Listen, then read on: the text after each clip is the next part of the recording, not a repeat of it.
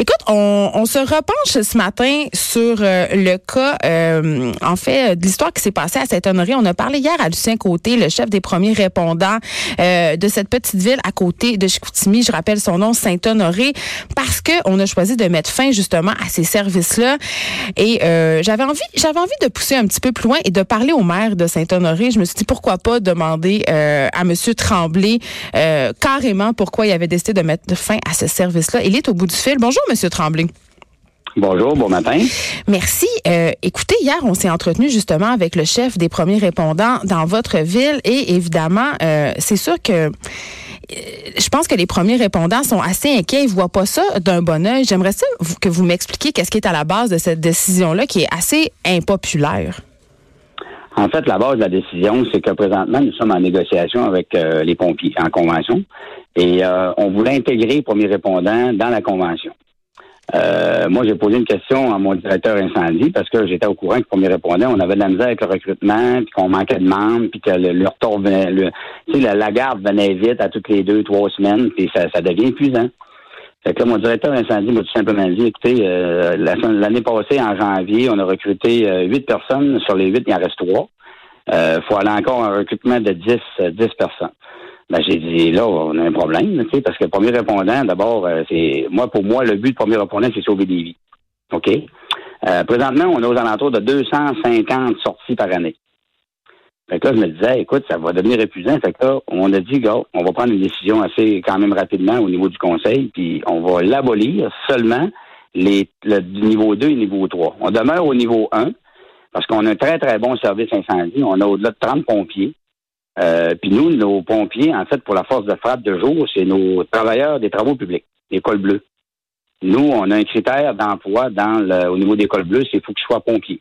Donc, c'est eux qui vont aller, c'est eux qui vont aller répondre aux appels c'est eux qui vont aller répondre aux appels si, mettons, moi, je suis chez moi puis j'ai un malaise. Donc, ce sont les cols bleus euh, qui vont se rendre chez moi. Mais vous parlez de 250 appels. Là-dessus, il y en a 5 à 10 qui sont des appels, euh, c'est-à-dire assez urgents, là, où la vie euh, des patients est potentiellement en danger. Moi, j'ai habité Saint-Honoré, Monsieur Tremblay.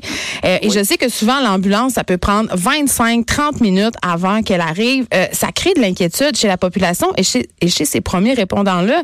Et c'est pas parce que ça coûte cher, j'imagine, parce que eux, ils sont payés seulement 25 dollars par appel. Donc, je m'explique assez mal cette décision-là.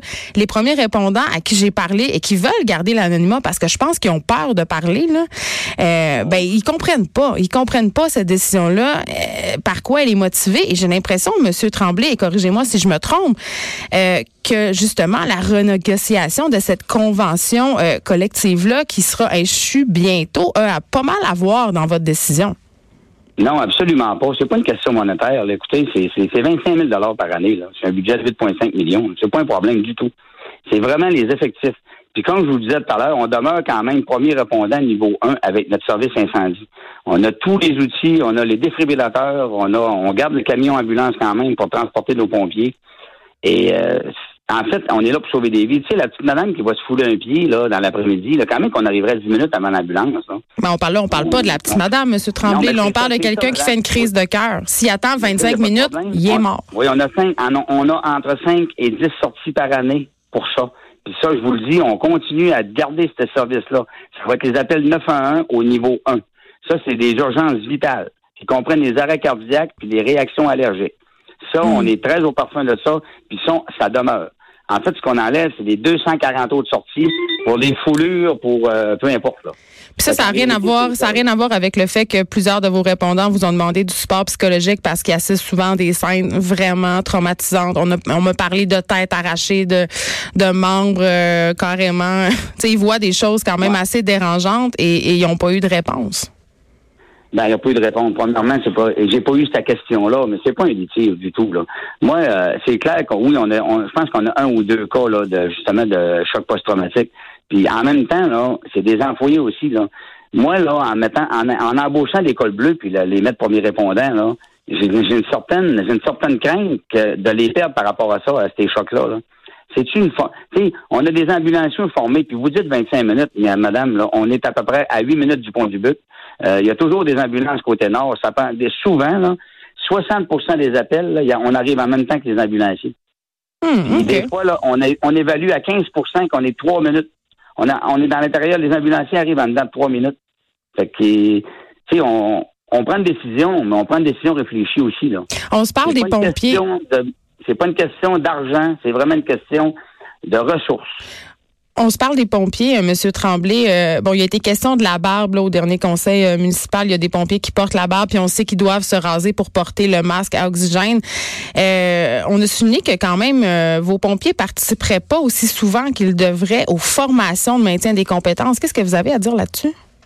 Ben, sur ça, je dois vous donner raison. Il y a un petit, on essaie déficient un peu au niveau de la formation parce qu'il y a un minimum de 30 heures annuellement pour avoir gardé sa carte de compétence. Euh, dans les négociations qui sont en cours, justement, on crée des incitatifs. Parce que c'est clair qu'il va y avoir, euh, il y a des augmentations de salaire, mais à un moment donné, il faut créer des incitatifs également pour qu'ils participent.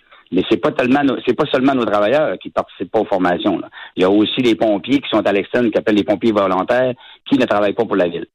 Fait que oui, oui, on a un petit bas blesse sur ça, que là, il faut inciter à la formation. Parce que c'est important pour notre population aussi d'avoir des pompiers compétents. Pour ce qui est de la barbe, pour ce qui est de la barbe, c'est nos travailleurs, c'est nos travailleurs des travaux publics.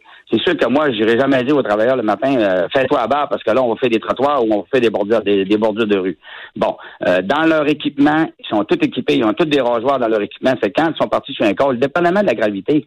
Si c'est un feu de cheminée, ils n'ont pas besoin de masque à oxygène, ils n'ont pas besoin, mais dépendamment de la gravité du feu, du code, ben là, ils vont se faire la barbe en route, puis euh, c'est tout. Quand ils arrivent sur sur les lieux, ils sont prêts à intervenir. Hmm, en terminant, euh, M. Tremblay, vous me certifiez que c'est pas la population qui va payer là, pour cette coupe-là des premiers répondants puis qu'elle sera jamais mise en danger? Absolument pas, parce qu'on, comme je vous l'ai dit tout à l'heure, on garde les appels du 911 de niveau 1 pour les urgences vitales qui comprennent les arrêts cardiaques et les réactions allergiques. Merci. Clair, net et précis. Merci beaucoup de nous avoir parlé. On va continuer à suivre ça. Merci. Au revoir. Au revoir.